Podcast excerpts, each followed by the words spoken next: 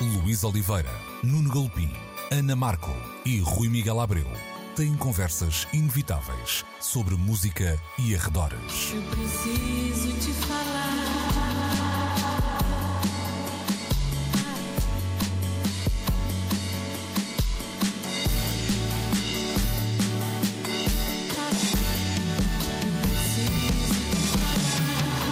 Agora na Antena 3. Precisamos de falar. Muito bom dia e sejam bem-vindos a mais uma edição de Precisamos de Falar. Estamos então no Som Nacional da Antena 3 aos domingos, entre as 11 e o meio-dia, e estamos sempre na RTP Play, onde podem e devem passar para subscrever o na podcast. Cá estamos os quatro estarolas, comigo Luís Oliveira, também com o Rui Miguel Abreu, o Nuno Galpim e a Ana Markel, e hoje voltamos a servir peixe frito, que é como quem diz, voltamos a falar do uh, Spotify, que anunciou algumas mudanças para uh, breve. Uma delas, e se calhar a mais eh, disruptiva e a mais impactante, tem a ver com a distribuição das receitas de streaming, que passam a ser mais generosas, embora a plataforma não tenha definido bem essa quantia de generosidade que está disposta a oferecer, mas hum, introduzem um novo dado, ou seja, passa a haver um limite mínimo para os streamings, para que os autores possam ser, então, possam receber as suas receitas. Para além disso, há também algumas uh, limitações. A malta que coloca para lá white noise, black noise, pink noise, bem, blue noise e etc. Mas essas são, diria eu, que medidas de uh, sumenos. Ana, como é que tu olhas para esta um, mudança? Não tanto para as coisas que têm a ver com white noise e, o, uh, e os outros noises todos, porque às vezes dão jeito até para adormecer crianças, mas já passaste essa fase, acredito. Há um noise que vale a Ai, pena. graças a Deus. Então, Não, O ah, noiser. ah, Mas, ok, eh, ok, ok. Por acaso até devo dizer que às vezes uso para mim própria. E Ah, ok. às vezes ajuda. Isso, isso já explica muita coisa. Não menosprezem os artistas do White Noise. Não, não. Não, eu acho que isto, como eu a todas, fazer estas white noise por cima de ti. como todas estas medidas muito magnânimes do Spotify, eh, vão sempre ao encontro de uma lógica de mercado que me parece sempre muito perversa, não é? Porque e muito ao encontro também, eh, aliás, isso até vinha no artigo que partilhámos no, no nosso grupo e que, e que em tempos, na altura, também acho que comentámos aqui no, no programa da daquela ideia de tens que produzir muito, filho, tens de trabalhar, que isto aqui eh, lança mais discos, mete mais música, é, vá, vá, trabalha aí. Se queres ganhar dinheiro, não podes ficar quatro anos a pensar no que é que. Ahm, e, e, ou seja, ao estabelecer um mínimo de, de audições para monetizar ou não a música daquele artista, para rentabilizar, parece-me um pouco perverso na medida em que pá, um artista é muita coisa, é várias coisas ao longo da sua carreira, até que começa, acaba, eh, não é sempre rentável e, sobretudo, não, não se pode ver como sustentável ou não sustentável. Portanto, eu acho que isto acaba por eh, alienar um bocado o objetivo da música, que é nenhum objetivo.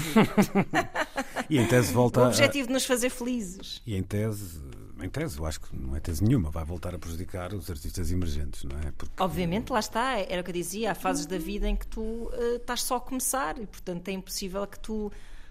hum, ou seja, a pressão é enorme para que tu comeces eh, já com um fito de negócio. eh, é, é super perverso e, e envenena muito a, Eu não vejo nada. a ambição. Parece-me. Hum, então, Rui, Não, não, não, sabe, é aquela coisa. Deixa-me só eh, fazer aqui um parênteses, porque diz. esta, esta notícia surge na semana em que o Spotify volta a ter resultados operacionais positivos, com cerca de 30 milhões de, de euros de lucro, mais coisa menos coisa, hum, e volta também a, a anunciar um aumento dos seus subscrivo- subscritores neste, na- neste mais recente trimestre. Sim, Ah, e é preciso que se diga que esta questão do.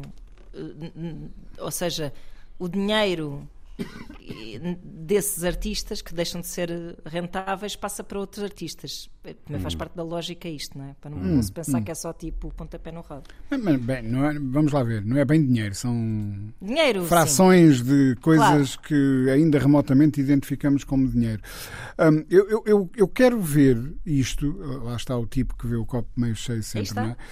Hum, mas eu quero ver isto como o primeiro passo para uma clarificação do que é que é o Spotify e a quem é que o Spotify serve. Porque, hum, repara, a ideia, e nós já discutimos isso aqui de diferentes ângulos e com, com diferentes nuances várias vezes.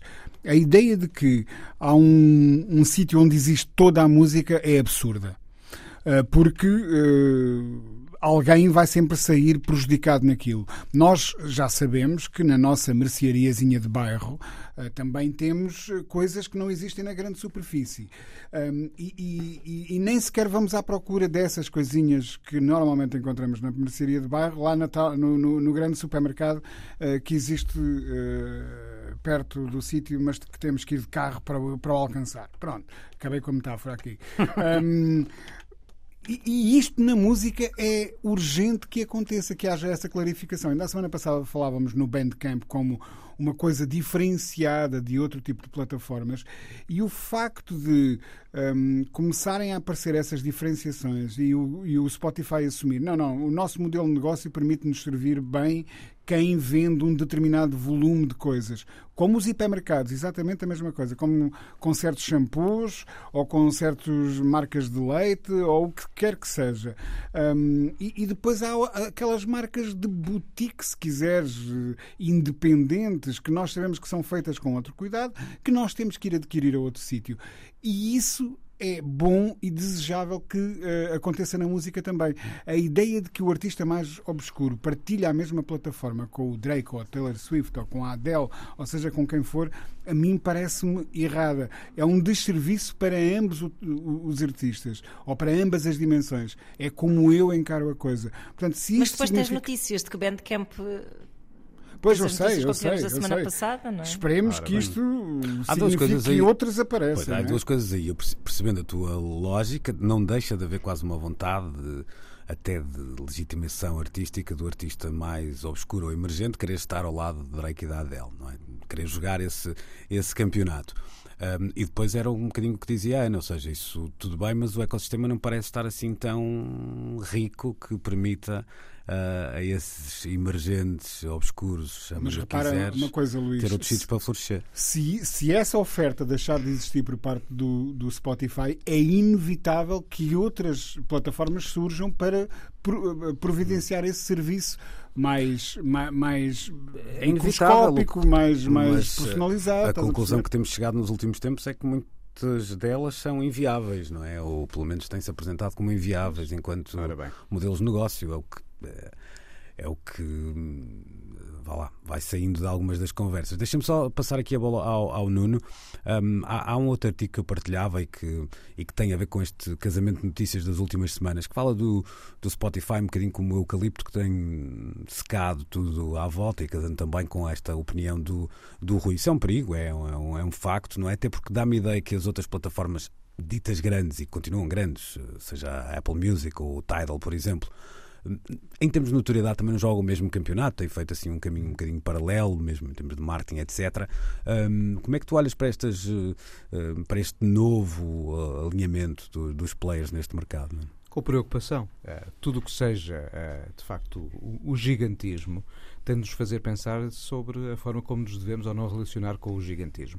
Não me faz confusão nenhuma que a mesma plataforma que tenha a Adele ou os Coldplay, ou seja lá quem for, que as pessoas escutem eh, como o grande fenómeno do momento e que tenha eh, bilhões de streams a acontecer, seja a mesma onde eu possa querer ir descobrir uns Legendary Pink Dots. Eh, ou seja, eu quando faço a comparação com o que eram outrora as grandes lojas de discos, onde todas as músicas estavam representadas, eu dava por mim, conhecendo umas coisas, a andar por outras secções e poder descobrir outras. E só esta hipótese de podermos fazer descobertas, eh, estando nós a caminhar num espaço, porque É mais fácil, apesar de hoje em dia haver uma fragmentação da nossa educação e da formação do nosso gosto através dos consumos da internet, mas é mais fácil começarmos a ouvir a música que os outros ouvem antes de descobrirmos, se calhar, que existe uma que é aquela que nos marca mais uhum. e que define o nosso caminho. O processo leva tempo a ser feito, exige da nossa parte esforço e descoberta. E se eu tiver uma plataforma onde a minha descoberta possa acontecer e me dar epifanias e eurecas para além daquilo que toda a gente já conhecia, fantástico. Se eu tenho de estar a saltar, não de nenúfar em nenúfar, como uhum. o elefante no lago, mas de, de, de, de, plataforma em plataforma, eu pode ser que nunca vá descobrir coisas que afinal eram as que tinham mesmo a ver com o meu gosto e o que eu nem sabia. Uhum. Uh, por isso, nada conta as plataformas uh, terem uma representação dos universos, ou seja, estar tudo ali representado não deixa de facto é ser preocupante quando essa plataforma gigante maior encara a monetização da forma como o Spotify vai passar a fazer, que é de quem ainda não tem representatividade para aqui estar, é como se não hum. tivesse a ser escutado, logo não é monetizado. Deixa-me só dizer uma coisa em relação a isso, porque eu não, não, não fiz uma pesquisa muito aprofundada, mas algumas das notícias, e essa é a linguagem também dos artigos da, que encontramos na net, têm hiperligações e algumas delas apontavam para redes sociais, onde já há quem questiona até a legalidade desta, de, desta medida, ou seja, como é que tu não pagas um um royalty quando, alguém, quando algo é realmente e é, tocado. E é provável é? que legalmente possa vir a ser contestado. Eu não sei de juridiquez. Pois, eu também não, mas, mas percebo, quer dizer, em, em abstrato, eu percebo que, que essa razão se possa um, ser colocada. Coloque dessa maneira. Se tinhas uma grande loja de física antiga, não estou a falar das atuais lojas uh, de bairro que hum. representam hoje a esmagadora maioria da oferta de lojas. Talvez não a esmagadora maioria uh, do volume de vendas, claro. porque ainda há hipermercados, ainda há algumas lojas com alguma dimensão. Mas outrora havia as grandes megastores. Se nós tivéssemos lá uma pequeníssima editora de vão de escada a lançar uh, quatro EPs, esses quatro EPs entrariam para as contas do deve uhum. haver da loja. Ou uhum. seja, eles seriam monetizados. Uhum. E uma mega plataforma, tal como a antiga Mega Store, se de repente tem lá material que pode ser escutado, leia-se, vendido à escala do que é o consumo atual, não é? É, escutado por streaming e não é monetizado, hum. há aqui uma diferença de tratamento Sim. que é, é, dá destes, pensar. Algumas destas críticas tinham a ver com isso e com a maneira como isto seria uma medida muito estrutural do Spotify e era tomada quase uh, uh, unilateralmente, o que eu também não sei se será bem assim, não, não vimos. O... O, o, Spotify está muito provavelmente a querer limpar o catálogo, uhum. não é? Não, não, já, não, já não lhe interessa, se calhar, dizer temos não sei quantos milhões de uhum. temas no nosso catálogo, mas temos os melhores milhões de temas no nosso catálogo. E, e essa questão aí, a mim, parece muito fácil de resolver.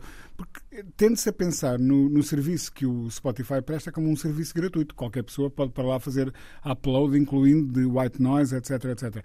Mas se eles começarem a cobrar por espaço nas suas prateleiras, uhum. esse assunto resolve-se. Porque se de repente o que eles cobram for mais elevado do que aquilo que eh, esses músicos que, ou esses artistas que só conseguem valores residuais um, uh, do que eles vão obter, então aí uhum. eles próprios vão deixar de ter vontade de fazer esse upload para, para a plataforma. Mas olha que já há, já há alguns contratos desses. Esta semana, por exemplo, amanhã, ontem mesmo, Uh, Jogou-se o chamado El Clássico em, em Espanha, com o, o, Real Madrid de defrontar, de defrontar o Barcelona. A camisola do Barcelona tinha o logo dos Rolling Stones. Uhum. O Barcelona é, é patrocinado pela Spotify, pelo Spotify, que abdicou de ter o logo do Spotify nestes dias para ter uh, os Rolling Stones, porque percebe que é o sítio onde provavelmente grande parte das pessoas vão ouvir uh, esse mesmo disco dos Rolling Stones. Mesmo os banners que, que o site tem também já são um tratamento uhum. preferencial a alguns artistas. Há aqui também um ponto interessante e casa com isso, Rui, que falavas, que é uh, a maneira como, de alguma forma, o Spotify passa para o utilizador carregador, vamos dizer assim, algumas das uh, trafolhices que este possa vir a fazer, nomeadamente com a inteligência artificial. Uhum. É certo que o Spotify diz que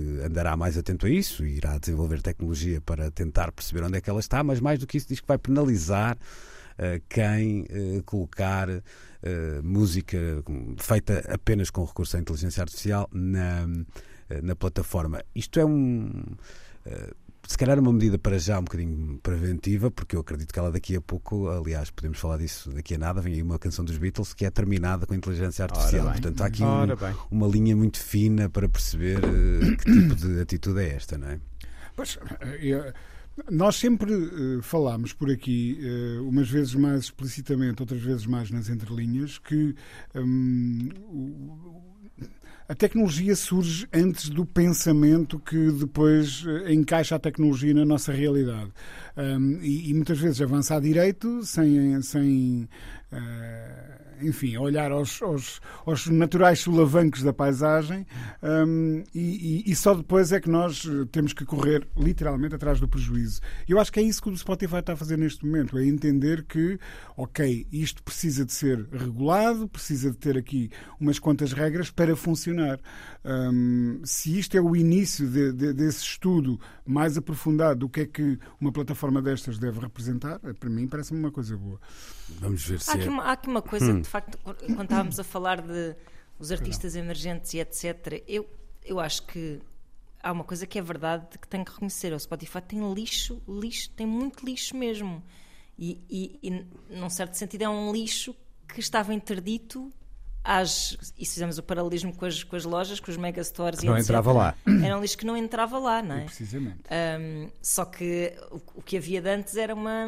O que havia de antes era a Praça de Espanha humana. E, e uns senhores a venderem uns. Ia na Feira da Ladra, uns manhosos, não é? E, e, uma triagem humana a definir o que é que era, vá, digno de, de ser comercializado numa loja e bom, mas enfim, mas isto é aquele uhum. limbo estranho em que ficam as coisas que passam pela internet e que mas há muito, muito lixo, até mesmo ao nível da qualidade de gravação. Há coisas que não merecem, vá, hum. seja lá o que for, merecer estar no Spotify, não é? Que também é um conceito difícil. Olha, vamos falar eh, já a seguir também de, dessa ideia de uh, independência versus uh, grandes grupos, mas no que diz respeito à, à rádio. É na segunda parte deste programa. Precisamos de falar. Durante muito tempo, a NTS, uma, uma, uma rádio a emitir online, foi uma espécie de baluarte da comunidade uh, independente e artística até. Era financiada hum, pelos ouvintes, uh, embora tivesse depois outros, outros, outras formas de financiamento um bocadinho mais institucionais, mas era essencialmente. Uhum. Um, eh, patrocinada pelos seus ouvintes e esta semana uh, anunciou, depois de em julho ter feito um último um apelo, uh, fundraising, não é? Fundraising, desta vez anunciou que tinha encontrado um parceiro e a surpresa foi que quando se revelou que o parceiro era a maior companhia um discográfica chamada Universal Music. Um, Rui, uma uh, decepção, pões isto assim do ponto de vista quase moral e no campo da ética ou tens que olhar para isto de outra forma? Não, uh, acho que só se pode olhar para isso de, de, dessa forma. A NTS era notória pela independência que lhe permitia ir uh, correr atrás de nichos, de fazer um serviço uh, que era completamente desligado das vagas de fundo e das tendências de mercado e que prestava sobretudo atenção um, à inovação e, e à qualidade. Um, e, e, temos que nos questionar o que é que isso significa quando de repente uh, houver um executivo qualquer que vê que a sua aposta milionária dentro da Universal não está a resultar tão bem e pressionar um diretor a dizer era fixe fazerem uma entrevista a este artista, ou era fixe fazerem um especial sobre este selo, ou era fixe um, olharem para este uh, novo género musical que está por aí a despontar. Já ouviram falar em, em TikTok ou uma coisa qualquer? Um, e, e, de repente uma rádio destas ver-se pressionada a perseguir esse tipo de conteúdos. É um risco real. Por outro lado, pode ser que haja alguém com muito boa vontade dentro do, do Grupo Universal que tenha simplesmente pensado: pá, isto não pode desaparecer, o, o trabalho que eles fazem é muito válido uh, e vamos nós chegar à frente e, e viabilizar a existência um, de, um, de, um, de, uma operação deste género. Hum. Não sei, tenho grandes dúvidas que seja esta segunda hipótese, mas. Uh... Até porque há uma história, uh, na história da NTS tem, tem alguma piada, porque ela, uh, a rádio como a conhecemos hoje, ou pelo menos até aos últimos tempos, Um, está ativa desde 2010, 2011, 2011, salvo erro, mas começa por ser um blog que depois avança para uh, um programa de rádio que tem ligações, por exemplo, a outra marca que é subejamente conhecida, que é o Boiler Room. Um, ou seja, parecia haver aqui um, um, crescimento natural, mas que nós gostávamos de apreciar por esse lado orgânico. Orgânico, é? exatamente, Real. e que agora um, parece assim uh, ameaçado. Eu vou, mas eu vou-te colocar a, a questão ou ao contrário. ou não.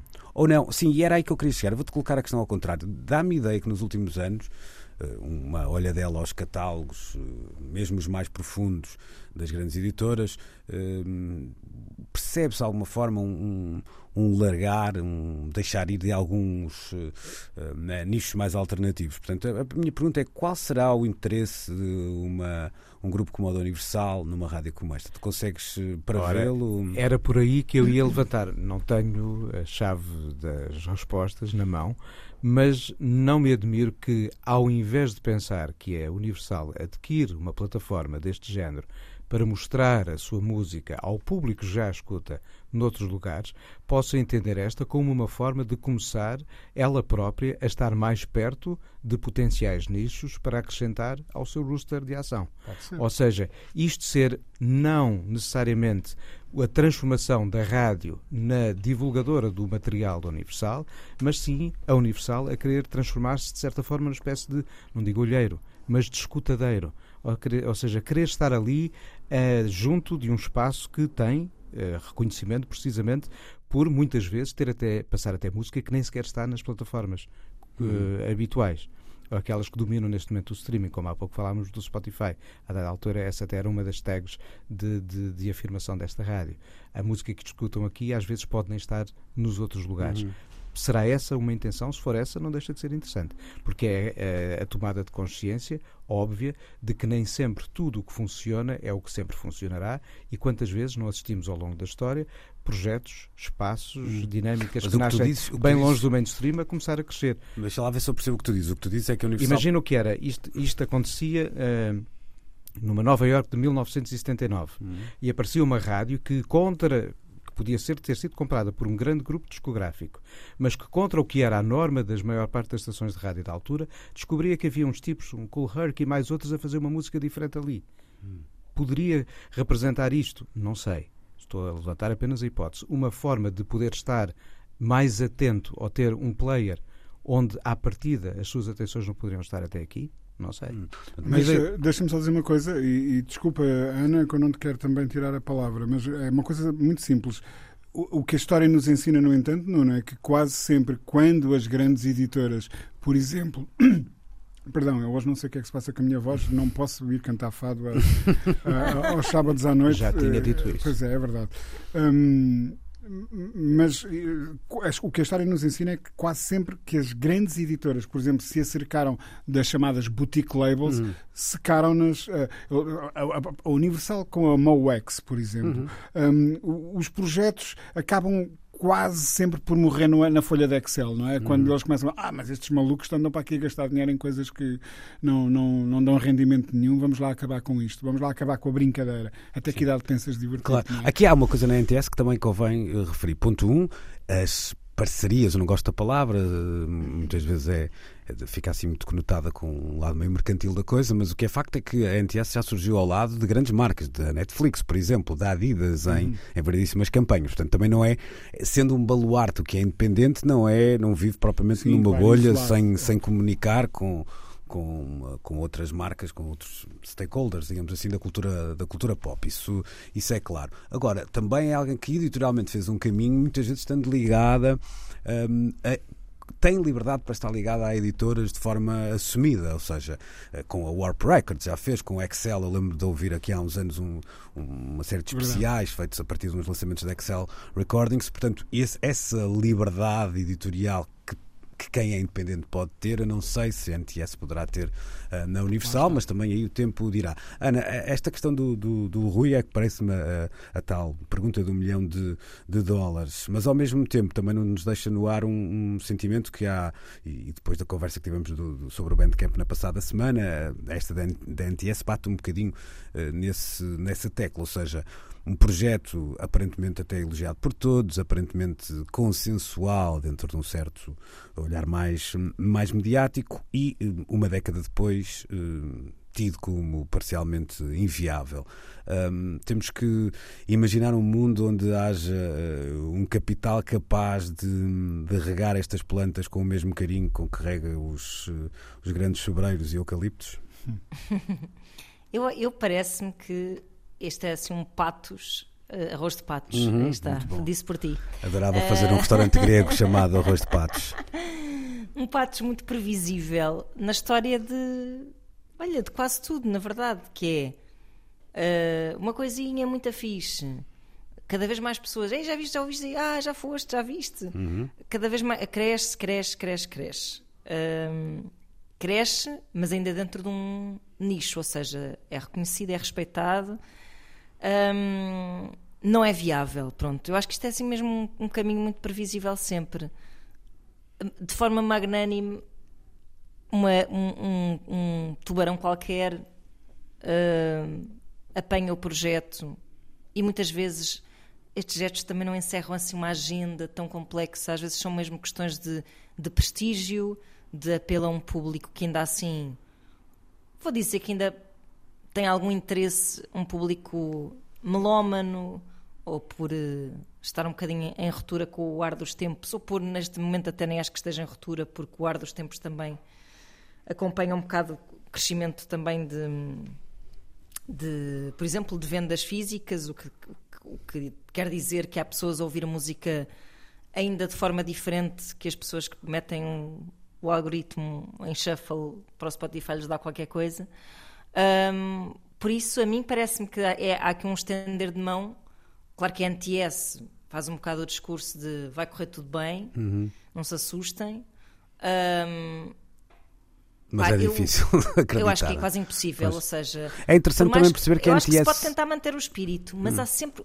Onde se mete essa mão comercial, há sempre compromisso. Hum. Sempre, sempre. É interessante que a NTS sempre se colou muito no, no modelo às college radios americanas e os Estados Unidos são aqui uma espécie de oásis, onde uh, de facto este mecenato uh, ainda vai possibilitando que existam uns, uns oásis um, mais ou menos alternativos, mais ou menos relevantes, mas que, e que não, não se fixam só na, na, na rádio, mas que de facto na Europa não têm tido muita uh, força para andar, ou pelo menos se esgotam ao fim de sei lá, uma década, mais coisa, menos coisa. A filantropia. E, não é só o mecenato privado, até o próprio Estado, que, que é uma, uma palavra que nós não costumamos usar na mesma frase em que usamos a, a expressão Estados Unidos. Uhum. Estados Unidos, é? um, apoia plataformas como. Uh, uh, o Public Broadcasting System, da televisão, a NPR, NPR e, e, os grandes, os Smithsonians da vida, etc. Hum. Não é?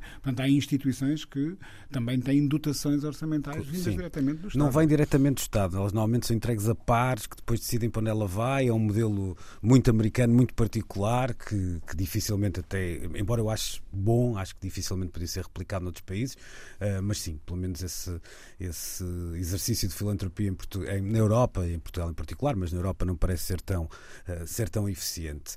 Pronto, uh, não se desliga, é o bom sinal para já o sinal da NTS, portanto vamos ver o que acontece num uh, futuro próximo. Precisamos de falar. O nome dele é Galpin. Nuno Galpin. E vai-nos falar de Bond, James Bond. Opa.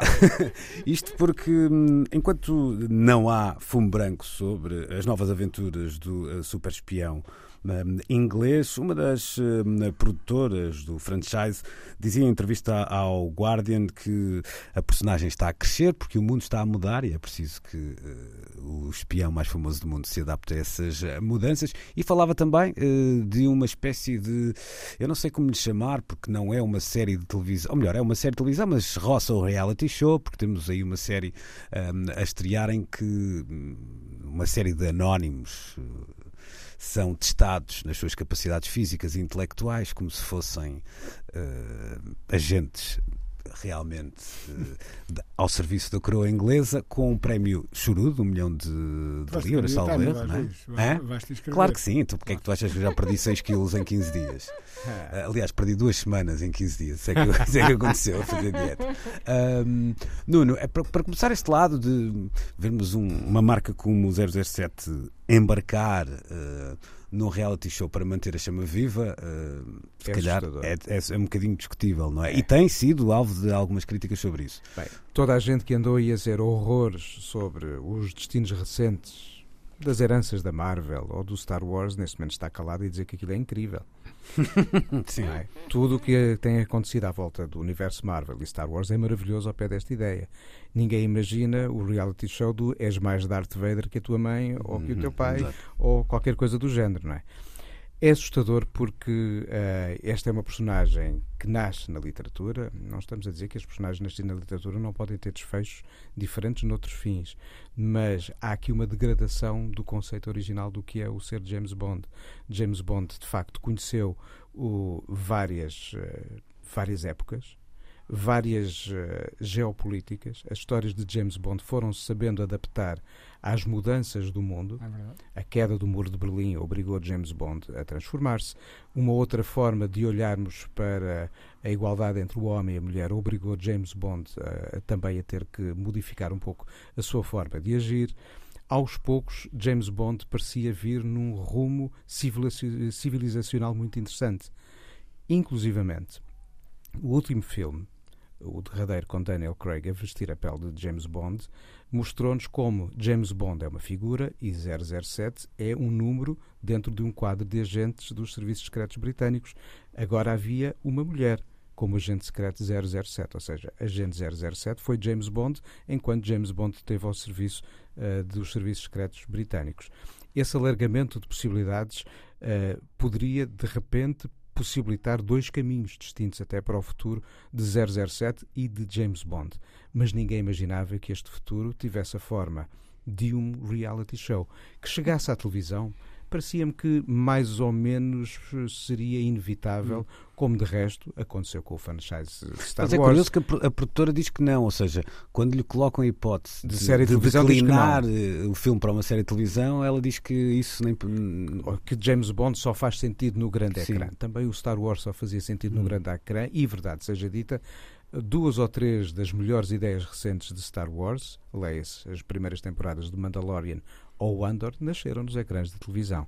Não vamos aqui transformar em demónio o pequeno ecrã porque pode dar grandes ideias narrativas. Não seria o tamanho do ecrã que ia modificar a dimensão do fenómeno de James Bond. Agora, ninguém imaginava que de repente pudesse nascer com o aval da produtora uma coisa era, de repente, alguém fazer uma coisa à la James Bond, ou inspirado por James Bond, ou imaginando um concurso, reality show, para criar aqui o agente secreto perfeito. Isso poderia uhum. ser lícito, mas de repente é com o aval da marca James Bond. O que me parece que é uma contradição total face ao que era o percurso até aqui eh, imaginado por Ian Fleming. Se uhum. perguntasse a Ian Fleming, então, está a imaginar, daqui a uns valentes anos, vamos ter aí um grande reality show. Quem é que sai? Não é? Quem é que, quem é que é da casa? Quem é que é esta é quem não bebe é vodka martini e shake not stir, claro, obviamente. Não é? E, mas de repente acho que se abrem aqui assim caminhos que são tudo menos aqueles que a ficção e o universo à volta de uma figura como estas deveria eh, hum. permitir. Mas lá está. Hum. Quem detém a marca faz com ela o que entender depois não sei até que ponto a relação que nós vamos continuar a ter com a marca possa ou não ser magoada por este tipo de tratamentos. Ana, uh, sei lá, Tom Hardy, uh, o Idris Elba, o José Mourinho. Ai não, esta é uma sugestão minha. Podem Mas... vir todos cá jantar a casa. Não, olha, tu, por exemplo, tens, ah, ao, tens ao longo dos últimos anos várias descendências de Bond sem ser Bond, como por exemplo uh, os filmes Bourne, interpretados pelo Matt Damon, são uma descendência óbvia uh, do filão de James Bond. Uh, quem imaginou um reality show poderia ter imaginado uma descendência ao estilo de Bond. O que me faz confusão aqui é o aval e a utilização da marca. Duarte e companhia, James, uh, Jason Ora. Bourne, por exemplo, não é? Claro. Aí sim, aí sim. Com a, ma- com a mala, com o tijolo lá dentro. Exatamente. A mala da mamã. E o senhor do Tom Clancy também, não é? Ora bem. Oh, Nuno- oh, oh, Ana, mas quando, eh, quando eu te falava de- de- dos nomes que algumas vezes vão surgindo para, para substituir Daniel Craig, hum, há- haverá também aqui alguma ideia de O ganhar, Yoda, por exemplo. Hã? O Yoda. de ganhar tempo, ah, no sentido de não ganhar tempo para escolher o, o ator perfeito, porque isso, quer dizer, eu posso gostar mais da escolha ou menos, mas há centenas de atores super talentosos capazes de, de- de desempenhar aquele papel, mas mais do que isso, ganhar tempo para um mundo que não só é complexo como, como infelizmente estamos a ver ah, todos os dias na nossa televisão, como, como para além disso tem outras nuances que não necessariamente bélicas que dificultam ah, a aceitação de um personagem como James Bond. Estou-me a lembrar, por exemplo, até de um lado meio, ah, como dizer, Marialva, vamos dizer assim, para, à falta de melhor palavra. Womanizer. Humanizer de, de- da personagem. É assim, eu acho que. Bom, é- este reality show é uma javardice. Pronto, é a Pronto, olha, a Ana, a Ana Sim, conseguiu senhor. numa palavra dizer Uhum. tudo o que eu queria. Pá, não há É nada a isso dizer, mesmo. não há desculpa nenhuma. É, Pronto, querem ganhar dinheiro e fazer. um- Enfim, podiam fazer isto e. Sei lá, porque relacionar com a marca? Tal e qual. Acho que a marca é, é- é fina. Oh, exatamente. Há É uma certa classe eh, que me fez um bocado ficar chocada com esta ideia do reality show. Mas tudo bem. Hum, agora, eu acho que. eh, Eu percebo que seja difícil acompanhar eh, ou fazer com, com que, sem deturpar um bocado o espírito original da coisa, que se o- as mudanças eh, políticas, eh, sociais, etc., que têm ocorrido de forma até bastante célere nos últimos tempos, mas eu acho que há sempre uma boa oportunidade de se fazer até um, epá, uma coisa mais intemporal. Ah, porque eu acho que aquela personagem foi uma personagem que durante muito tempo até foi bastante uma personagem hum, vagamente linear e, e previsível, até no bom sentido. Até E assim, ganhou um- dimensões, não achas, com os filmes do Daniel e Craig? com o Daniel Craig ganhou Sobretudo os do- um, os do um- Sam uma Mendes. profundidade. Mas eu também não claro. sei até que ponto, essa, eu percebo o que estás a dizer, Ana, mas isso também não tem um- uma ligação com o mundo que se vivia na altura. Estás a Tal e falar do, do- por exemplo, os filmes do Pierce Brosnan, pós Pós queda do muro, Berlim, não é? Sim, havia sim, ali uma ideia de que. Havia um desnorte. Havia, até uma ideia que se calhar deixaria de ser necessário haver um James Bond, não é? Mas Não- o Daniel Craig mostrou que é possível e de resto há futuros levantados, hipóteses, lá está, estamos na, na secção do rumor, Uhum. de que um próximo filme de James Bond, não estou a falar de 007, James Bond, porque são duas realidades, como já aqui acho que ficou claro, pode ser um filme com a ação a decorrer nos anos 50, retomando até eh, a essência original Até da pod- olha, personagem. até podia ser por aí, sim. Podia sim. ser um filme eh, histórico, um filme de época. Eh, naturalmente, olhando para a época, como espero eu que hoje em dia alguém em Sendo que é- 2023 olha para os anos 50, em termos Uhum. sociais. Que, é, apesar de tudo, pela forma tão diferente como, como ele foi representado, Uhum. eh, não sei, não sei se essa abordagem seria assim particularmente. Eu acho que eu gostava de ver uma coisa mais assim, quase dentro da cabeça de James Bond, independentemente do tempo eh, físico à sua volta. Hum, acho que há, há assim ainda alguma coisa por exprimir aí. E eu acho que até tem sido feito esse esforço de, de- de- de criar mais reflexão sobre. Eh, Eu criava uma nova série.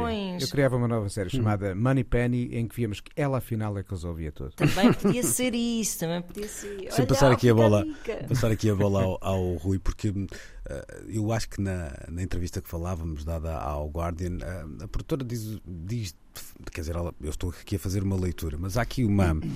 Eh, o que eu sinto do, do James Bond é o que eu sinto em algumas bandas inglesas que não tentam ser a banda mais inglesa de Inglaterra, porque quando tentam, dificilmente saem de Inglaterra. Aquela, sei lá, se olhamos para os YouTube, por exemplo, é claro que tem uma identidade ah, dali, da Irlanda no caso, mas conseguiram ser universais. Outras bandas há que têm ali até um.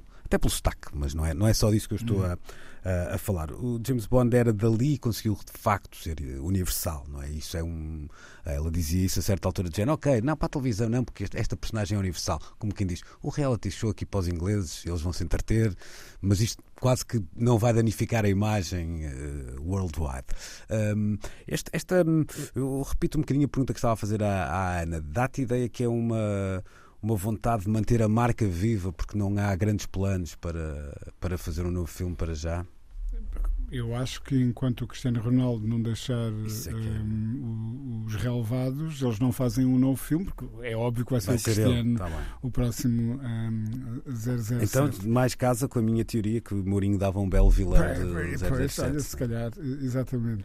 Há, há vilões do James Bond que só por si, se entrássemos numa lógica Star Wars, dariam ah, ah, filmes e séries. Também, também, também. Eh, Pois eu não sei o que é que passa pela cabeça das pessoas. Eu entendo o Nuno. hum, há, há- há marcas que estão tão cristalizadas e que, eh, enfim, estabeleceram códigos tão, tão definidos que qualquer coisa que fuja, nem que seja um milímetro, soa como uma perversão, soa como pá, estar desnecessariamente a estragar uma, uma fórmula que nós sabemos que funciona. Pá, mas eu não sou produtor nem nunca geri marcas deste tamanho e não sei até que ponto é que este tipo de hum, passos ao lado não são na verdade passos em frente. Não, não- sinceramente não, não, não, não consigo entender. Não me parece que se... eu confesso que é dos poucos franchises que fui acompanhando. Uhum. Hum, mesmo o Star Wars desliguei-me a dada altura e os do 07, 007 nem por isso. Hum, mas não sei se teria vontade de ver um reality show uh, de A questão é um é? bocadinho ao contrário. Eu também não acho que, eu percebendo, eu também li isto com algum desconforto, mas também acho que eh, os danos reputacionais não são assim tantos para o Rui Miguel Abreu, o Luís Oliveira, o Nuno Galpim e todos os Ruiz, Nunes, Anas e Luíses que por aí andem, no sentido de não é o facto de isto ter dado, estou a fazer aspas na rádio, Mas um que- reality show que vai fazer com que eu me ligue Mas- mais ou menos no próximo. mas acho que era acho- desnecessário. Acho que banaliza o que era Sim, até aqui sim, assim sim. uma marca Sim. que tinha uma identidade. Sim, Bem, os reality shows deram no cabo da nossa relação com a ideia da MTV, por exemplo. isso é Olha, verdade. é verdade. Mas foram anos Verdade. disso. Sim, não é? é mas verdade, mas é sim, sim, foi nós hoje olhamos e procuramos o M, Hum. o significado do M, que estava na origem do, do, do Music Television, não é? Está lá. hum, Sim, só que É, é RDA. pois, pois, é? pois, só que Acho, é. acho que eles- os reality shows têm música nos genéricos, não é? Exato. Ok.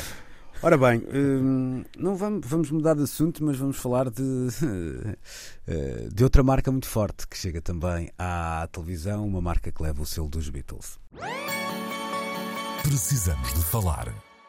Beatles em destaque esta semana por duas razões. Primeiro, porque ah, há já data para aquela que será, ou que é mesmo, a derradeira canção dos Beatles, não no sentido de sabermos que se vem aí outra no futuro, mas sabemos que Acho que não há mais. terá, mesmo. não sei, não, não, não ponho as mãos no fogo, mas terá sido a última a ser gravada ah, por John Lennon, não terminada por John Lennon, agora terminada por Paul McCartney, com a ajuda Ringo. de Ringo e da inteligência artificial. Mas com um senão, ou um se sim, não sei. É que o George Harrison, que participou em sessões por alturas, esta canção foi trabalhada na mesma altura do Uhum. Free as a Bird e ah, de um outro single, que agora não me consigo lembrar qual é que é o.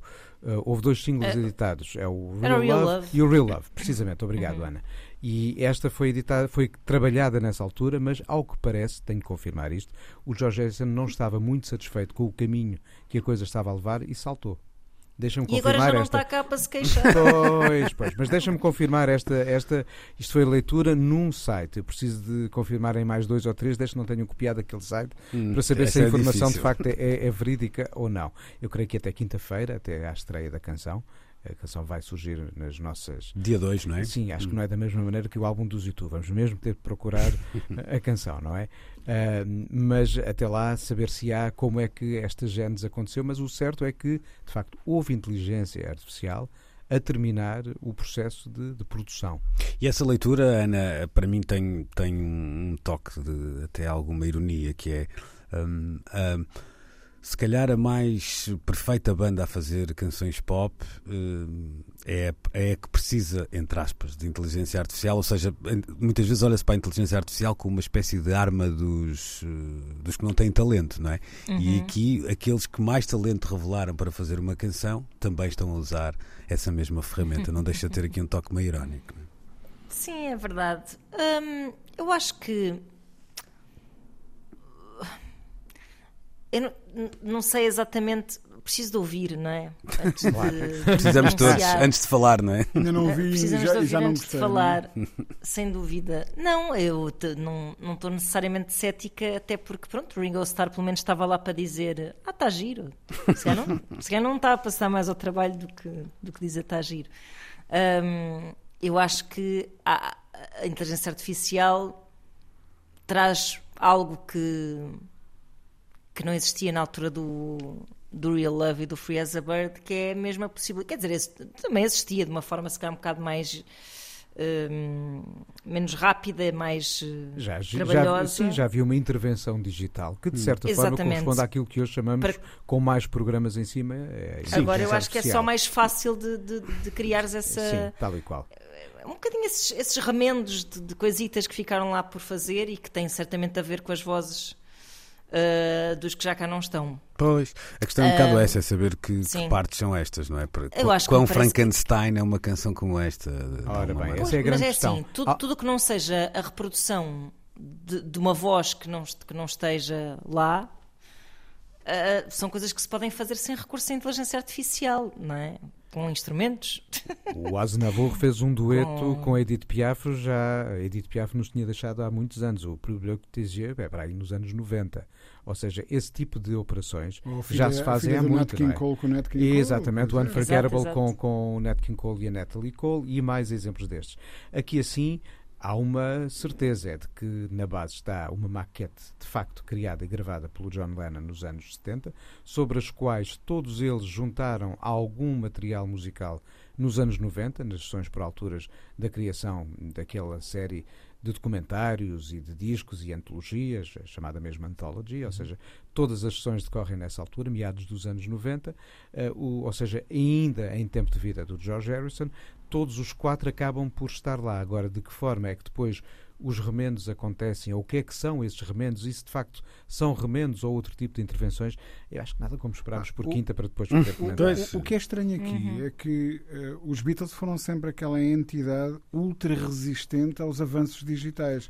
Eh, chegaram tarde às plataformas de streaming, recusaram sempre que o seu eh, catálogo fosse samplado, deram Mas- até a origem àquele Mas eu acho que aí, mas- caso do Danger mais Mouse. do que uma. Eu acho que aí não há tanto Mas, sempre, uma. mas sempre estiveram à frente na tecnologia ao serviço do som, Pois, é que eu acho que aí é outra Sim. coisa, Rui. O que tu falas é de uma resistência. aos modos de distribuir. ah, À monetização. quando quando a grana não aparecia, porque sempre que Exatamente. apareceu. Quer dizer, no, no- no- streaming era óbvio que a coisa Mas queriam iria- mais, mas Pois. queriam Ah, mais. pois, aliás, porque tu olhas, o, aliás, Talvez, talvez, o talvez. primeiro passo até, se calhar mais óbvio dessa vontade de evolução usando a tecnologia, são os Beatles no estúdio, não é? Com- Exatamente, com, o trabalho os, do os- Martin. os Beatles em estúdio estavam à se frente calhar são dos, dos primeiros a utilizar o estúdio quase como instrumento, de alguma verdade. maneira. Mesmo, eles é? são, são contemporâneos do Brian Wilson nessa aventura É que é de usar o estúdio como o quinto Beatle. O Sim, quinto Beatle era sim, mesmo o estúdio. sim. O sexto era o George Martin. Sim, só para terminarmos, estamos a chegar ao final do nosso tempo. Eu dizia há pouco que havia uma ligação com, a- com o tema anterior, isto porque vai chegar à Apple TV também uma ah, nova série, Murder Without a Trial, a história do assassinato de John Lennon, eh, com fotos eh, nunca vistas e também testemunhas oculares. Foi a, foi a única coisa que me saltou assim à, à vista. Foi as testemunhas oculares que saltaram à vista, não. Mas que me, que me despertou alguma atenção nisto foi. ahm, dá quase a ideia de uma investigação paralela que 40 anos mais tarde me causa alguma confusão. Mas, eh, Nuno, tens alguma expectativa em relação a isto? É narrado pelo Kiefer Sutherland, salvo erro, não tenho a certeza. Serão três episódios na Apple TV. Ou seja, vamos ter pelo menos uma boa voz. O Sim. resto não sei. Que, que investigação jornalística é esta? Porque levou tanto tempo a surgir e, caramba, desde 8 de dezembro de 1980 não faltaram textos, Pois, documentários, olhares, ficções. Há um filme chamado Chapter 27 a recriar aquele momento. Ou seja, já uma coleção tão grande de olhares sobre aquela que foi, na verdade, a segunda morte dos Beatles. Porque nesse dia acabou de vez a hipótese de eles quatro se poderem Claro. um dia reunir para fazer qualquer coisa em conjunto, só digitalmente, daí Uhum. em diante, assim foi. Mas lá está, tal como com, quanto a canção, acho que vamos mesmo ter que ver e depois Hum. vamos precisar de falar. Rui, há aqui um, um lado meio. Isto, esta, às vezes a história do, do Lennon faz lembrar um bocadinho do, do Biggie e do Tupac, não é? De X em X tempo, lá vem eh, ou uma reportagem ou um documentário, e eu não sei se tu partilhas da minha opinião, mas a, a verdade é que muitas vezes a, a montanha tem parido um rato, no sentido em que Sim. não há um disclosure total do que aconteceu e, e não se faz provavelmente justiça. nunca melhor. se poderá nunca se poderá saber, não é? Agora, o, o que isto nos indica é a força que estas entidades pop têm, não é? E que continuam a exercer todo Isso este é fascínio décadas e décadas e décadas eh, e estas histórias continuam a ter qualquer coisa de arquétipo, não é? Que, Uhum. que nos diz algo a nós próprios sobre quem somos enquanto civilização e a maneira como olhamos para as estrelas e as, É e as tratamos. Eh, e, e eu acho que só isso é que justifica que estes objetos vão ciclicamente aparecendo. Não é? Hum. Ana, que olhar é que tens para isto? Isto eh, às vezes também apela a uma espécie de, não diria mito fundador, mas de, de pedra de toque da identidade de- de- dos, dos povos. E se o Rui olhava aqui para, lá está, para este lado das estrelas, Portugal também tem à, à sua maneira isto na política, por exemplo, com o caso eh, Camarate, que, que, eh, parece mal resolvido. Estou a comparar coisas que são in- incomparáveis, mas de X em X tempo. Hum, apela-se a sentimentos ora muito básicos, ora muito profundos, ora até muito, como é que eu ia dizer, muito fundados em, em coisas que, que- não têm nada a ver com, com a racionalidade, não é? Ah, no, no caso do, na- dos Beatles, tu esperas eh, algo nunca visto realmente. Quando se fala em testemunhas oculares e, e imagens nunca vistas, dá a ideia que a polícia não as viu e eu tenho algumas dúvidas que assim tenha sido. Pois, eh, não, eu tenho muitas reservas em relação a essas abordagens. Passado este tempo todo, tenho muitas dúvidas de que, de que haja alguma coisa. Eu lembro-me de sair um livro, eh, A Vida Secreta dos Beatles, eh, que há uns 20 anos, se calhar. Sair cá, ou seja. ehm, E eu lembro-me de ler aquele livro e, e estar-me a sentir. e precisar tomar banho a seguir. Pois, pois, Porque. pois, Eu pois. estava a gostar de ler? Eu estava a gostar de ler aquilo, mas estava a sentir que, que, que não devia estar a ler. Uhum. Não sei explicar. Tenho um bocado essa sensação quando há assim, tipo, coisas nunca ditas, nunca vistas, grandes revelações, Mas e, e tomar banho com o livro para as páginas ficarem molhadas. molhadas e irem pelo cano. Ok. Não, é pá, por acaso o livro não é péssimo, nem é assim uma grande javardice. Mas será que era o eu- livro que eu precisávamos ler penso- sobre os Beatles, não é? É pá, sim, o que eu penso é tipo, ok, eu tenho curiosidade por estas coisas, eu vou assumir que tenho e por isso li o livro. Agora, se é realmente relevante Pois. eu neste momento da minha vida saber que, ah, sei lá, a Linda McCartney nunca levantava a mesa, sei lá, coisas desse género. Não nos interessa. Olha, para isso, Ana, vamos Pronto. ler o- a biografia da Britney Spears, que acabou de ser publicada Olha, em pois Portugal, e depois podemos falar aqui sobre isso. Lês Mas olha, mas a Britney. Spears, mas a Exatamente. Britney Spears precisa de meter a boca no trombone para, se, para se salvar de alguma forma, não, é? é para contar já o que aqui é foi falámos uma outra vez sobre a não Britney, quero soubemos, saber não é? o, o- que é que se conta ali. Bom, ah, por, por outro lado, isto tem a assinatura da Apple TV, que também, justiça seja feita, tem apresentado produtos mais ou menos, eh, mais ou É menos verdade, não, sim, super sim, dignos sim, nisto, sim. portanto também não Claro, acredito claro que seja claro uma... Não, não, não. Controle de qualidade. É, não será uma possível- alguma certa garantia, não é? Uma certa Mas, segurança. não deixa de dizia ser Nuno- curioso ser a Apple TV a contar uma Exatamente. história. Exatamente, pois é. exatamente. a Pois é, dos pois Beatles. Bom, estamos de regresso de hoje a oito dias, depois do meio-dia, à Coyote na Antena 3 com o Pedro Costa. Bom domingo, boa semana. Luís Oliveira, Nuno Galpim, Ana Marco e Rui Miguel Abreu têm conversas inevitáveis sobre música e arredores. Eu preciso te falar.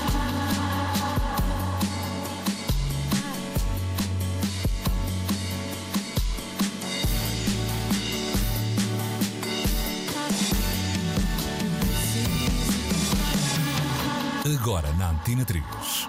Precisamos de falar.